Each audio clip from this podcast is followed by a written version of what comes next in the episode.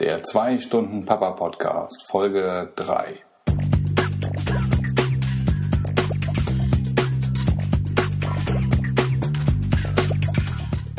Hallo und herzlich willkommen zur dritten Folge des 2 Stunden Papa Podcast.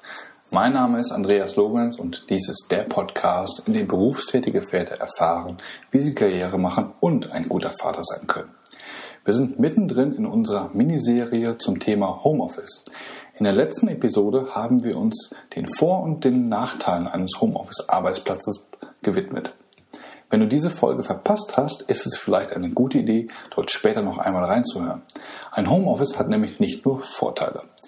Du solltest von Anfang an wissen, worauf du dich einlässt, damit sich das Homeoffice erfolgreich in dein Berufs- und Familienleben integrieren lässt. Und genau darum geht es in der heutigen Folge. Heute besprechen wir die Regeln für das Homeoffice. Buhu, Regeln höre ich schon von einigen Hörern. Ja, wir wollen mit dem Homeoffice gewisse Regeln der Arbeitswelt für uns durchbrechen und uns von ihnen unabhängiger machen. Um, wie gesagt, dieses Homeoffice-Ding erfolgreich durchziehen zu können, gibt es dennoch einige Dinge, an die du denken darfst, auch wenn es keine offiziellen Regeln sind. Einiges, ähm, eines möchte ich allerdings vorweg schicken. Ein Homeoffice ist, ist kein Freifahrtschein für Faulenzerei. Ich würde sogar behaupten, dass es genau das Gegenteil ist. Dein Homeoffice wird dauerhaft nur dann funktionieren, wenn du mindestens die gleiche Leistung bringst wie im Büro. Da die Rahmenbedingungen etwas anders sind als im, als, als, äh, im Büro, habe ich fünf Tipps aus meiner Praxis für dich, die mir sehr geholfen haben. Erstens, halte dich an feste Arbeitszeiten. Einer der größten Homeoffice-Vorteile ist, dass du deine Zeit flexibler einteilen kannst als im Büro. Ich habe festgestellt, dass es dennoch sehr wichtig ist, sich eine klare Start- und Endzeit zu definieren. Bevor ich das für mich gemacht habe, kam es regelmäßig vor, dass ich den ganzen Tag gearbeitet habe. Morgens hatte ich angefangen, hier und da mal eine kleine Pause und abends war das Ende offen. Es gab ja genug zu tun. Das Problem, das ich nach einiger Zeit hatte, war, dass ich mich total gefangen gefühlt habe. Es gab keinen Anfang, kein Ende und ich war ständig im Arbeitsmodus. Ich konnte nicht runterfahren. Ich habe das dann so geändert, dass ich mich, dass ich wirklich für mich klare Zeiten gesetzt habe, wann ich anfange und wann ich aufhöre. Und wichtig ist dazu auch dann, dass ich vor dieser Zeit und nach dieser Zeit weder Telefonate angenommen habe, noch E-Mails beantwortet habe, sondern wirklich Freizeit gemacht habe. Zweitens, mach dich für die Arbeit fertig. Dieser Tipp geht in die gleiche Richtung wie Tipp Nummer eins. Es geht auch hier darum, dass du deine Tagesphasen klar voneinander trennst. Und zwar indem du dich vor Arbeitsbeginn ordentlich anziehst. Also nicht im Pyjama zur Arbeit beginnst. Das war eines der Dinge, die ich von anderen Homeoffice-Landen schon vorher gehört hatte, bevor ich wirklich selbst von zu Hause gearbeitet habe. Und für mich hat es gut funktioniert. Sicher muss es nicht der Anzug sein, aber eine Hose, ein Hemd und Schuhe vermitteln ein ganz anderes Gefühl als der Jogginganzug und die Adiletten. Drittens. Mach regelmäßig Pausen. Wer konzentriert arbeiten möchte, muss regelmäßig Pausen machen. In zahlreichen Studien kam heraus, dass wir uns circa 90 Minuten am Stück konzentrieren können. Danach brauchen wir eine Pause. Im Homeoffice habe ich erlebt, dass diese Pausen bei mir zumindest oft zu kurz kamen. Das hängt wahrscheinlich mit der störungsreduzierten Umgebung zusammen, also zumindest wenn du deine Familie ordentlich eingetaktet hast. Dazu aber gleich mehr. Ich musste Pausenzeiten wirklich richtig für mich einplanen mit Wecker oder den Outlook-Erinnerungen und so weiter, damit ich sie nicht vergesse. Ein guter Tipp ist es übrigens auch, solche Pausen ähm, auch mal für einen kurzen Spaziergang oder ein bisschen Bewegung und frische Luft zu nutzen. Und wenn es auch nur der Weg zum Postkasten ist. Ich hatte gerade in den Herbst- und Wintermonaten Wochen dabei, ohne Quatsch, an denen ich drei bis vier Tage nicht einmal vor die Tür gekommen bin. Und das ist sicherlich weder der Laune noch der Produktiv und schon gar nicht ähm, der Gesundheit zuträglich. Also wichtig, wichtig, an die frische Luft gehen. Tipp Nummer vier, Kontakt zu Mitmenschen halten. Du erinnerst dich vielleicht an die letzte Podcast-Folge zu diesem Thema und die Nachteile des Homeoffices. Ich habe mich, oder, oder für mich, ähm, wird diese Liste ganz klar von der Gefahr der Isolation angeführt. Im Homeoffice hast du keine Kollegen das ist für viele einer der Hauptgründe pro Homeoffice, Du hast aber auch niemanden für die zahllosen sozialen Interaktionen, die eine Büroumgebung mit sich bringt. Das ist auf Dauer nicht gut, denn wir Menschen sind soziale Tiere und zu wenig oder zu wenig sozialer Kontakt macht auf Dauer unglücklich. Ich habe regelmäßig versucht, mal einen Tag lang im Büro aufzuschlagen oder mich mit Kollegen aus der näheren Umgebung ähm, auf einen Kaffee zu treffen, um sich beruflich auszutauschen. Wenn das nicht funktioniert, hilft gegen die Isolation auch mal einfach so rauszugehen. In die Stadt gehen, beim Bäcker oder auf dem Postamt ein Pläuschen halten. All diese kleinen Kontaktaufnahmen zur, Außenhel äh, zur Außenwelt helfen, die Isolation zu verhindern. Fünftens, halte dich aus Streits heraus. Mit deinem Homeoffice bist du mittendrin statt nur dabei, nämlich mittendrin im Familienalltag. Das war eine meiner größten Herausforderungen, speziell am Anfang.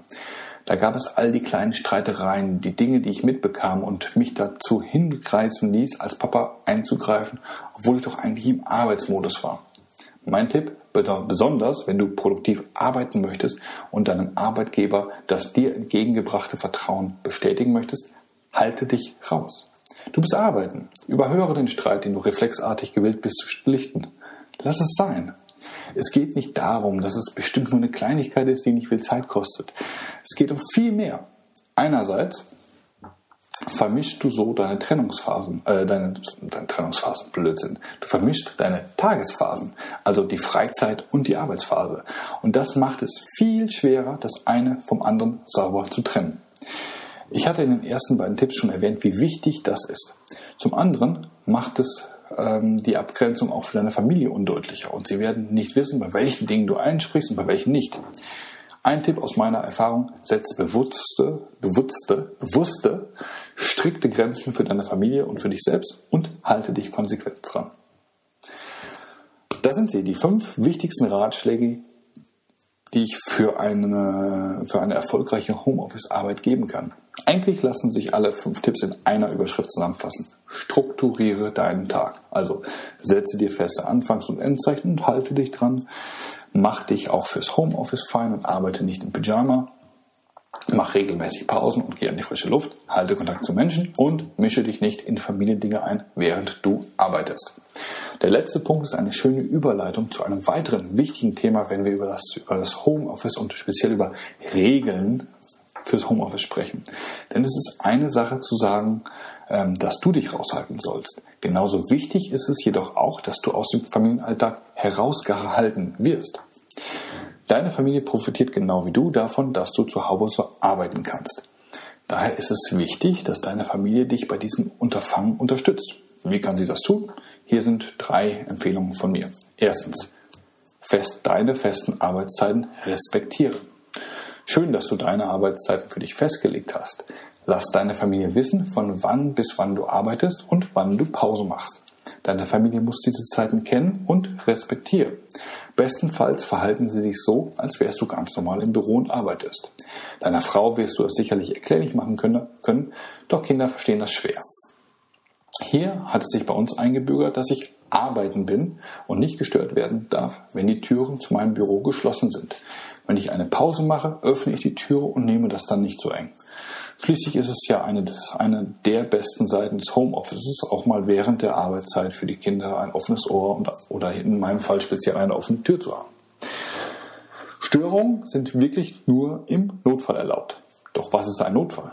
Wir handhaben das so, dass ich nur für Dinge gestört werden darf, wenn meine Türen geschlossen sind, für die ich auch sonst aus dem Büro, Büro geholt worden, worden wäre. Ähm, mit meiner Frau klappt das ganz gut. Meine Kinder haben da noch ein etwas anderes Dringlichkeitsgefühl, aber wir arbeiten daran. Zweitens. Das Umfeld muss entsprechend ruhig sein. Kindergeschrei während einer Telefonkonferenz kann sehr störend sein und lässt dich nicht besonders professionell wirken. Um das zu verhindern, ist der erste Schritt, dir ein möglichst ruhiges Büro für deinen Heimarbeitsplatz zu suchen. Wichtig ist aber auch, dass deine Familie darauf Rücksicht nimmt. Das heißt, dass die Kinder in der Nähe deines Büros keine Verfolgungsjagd veranstalten, aber auch, dass deine Frau nicht unbedingt während deiner Bürozeit vor der Tür staubsaugt. Mein Büro grenzt direkt an unser Wohnzimmer. Daher spielen die Kinder tagsüber hauptsächlich oben in ihren Zimmern oder, wenn es das Wetter erlaubt, draußen. Drittens. Du bist für außerdienstliche Erledigungen erst nach Feierabend verfügbar. Das ist super wichtig und auch etwas, das meine Frau erst lernen musste. Es war zu verlockend, mich mal für kleine Handgriffe im, im Haus einzuspannen. Die Einkäufe sind zu schwer, die Tür klemmt etc. Da ich ja in Anführungszeichen zu Hause war, wurde alles, was sonst bis zu meiner Rückkehr aus dem Büro hätte warten müssen, direkt bei mir abgeladen. Da das so nicht funktioniert, empfehle ich dir, diese Grenze von Anfang an zu ziehen und einzuhalten. Auch bei kleineren Erledigungen gelten die festen Arbeitszeiten als Richtlinie, an die auch deine Frau sich halten und von Störungen absehen sollte. Ihr tut euch sonst beide keinen Gefallen.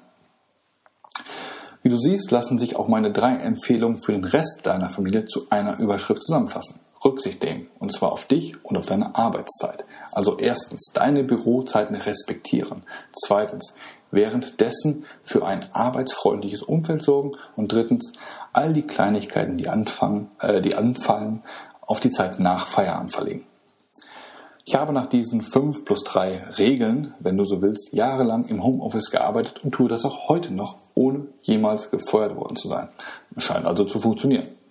Vielleicht ist da der eine oder andere Tipp für dich dabei, wenn du überlegst, zukünftig von, von zu Hause zu arbeiten oder du in deinem Homeoffice produktiver sein möchtest. Apropos, wenn du gerne von zu Hause arbeiten möchtest, aber nicht weißt, wie du deinen Chef von deiner Idee überzeugst, ist die nächste Ausgabe des Podcasts etwas für dich. Dort gebe ich dir ein paar Strategien und Tipps an die Hand, wie du deinen Chef überzeugen kannst. Das soll es auch schon wieder für heute gewesen sein. Wenn du Fragen oder Anmerkungen zur heutigen Folge hast, mach bitte von der Möglichkeit Gebrauch, sie unter den Notizen zu dieser Folge zu posten. Gehe hierzu auf www.papa-online.com-3, also einfach die Zahl 3. Dort findest du auch nützliche Links zu dieser Podcast-Episode, unter anderem auch, ähm, wo du diesen Podcast auf iTunes finden und abonnieren kannst, solltest du das noch nicht getan haben.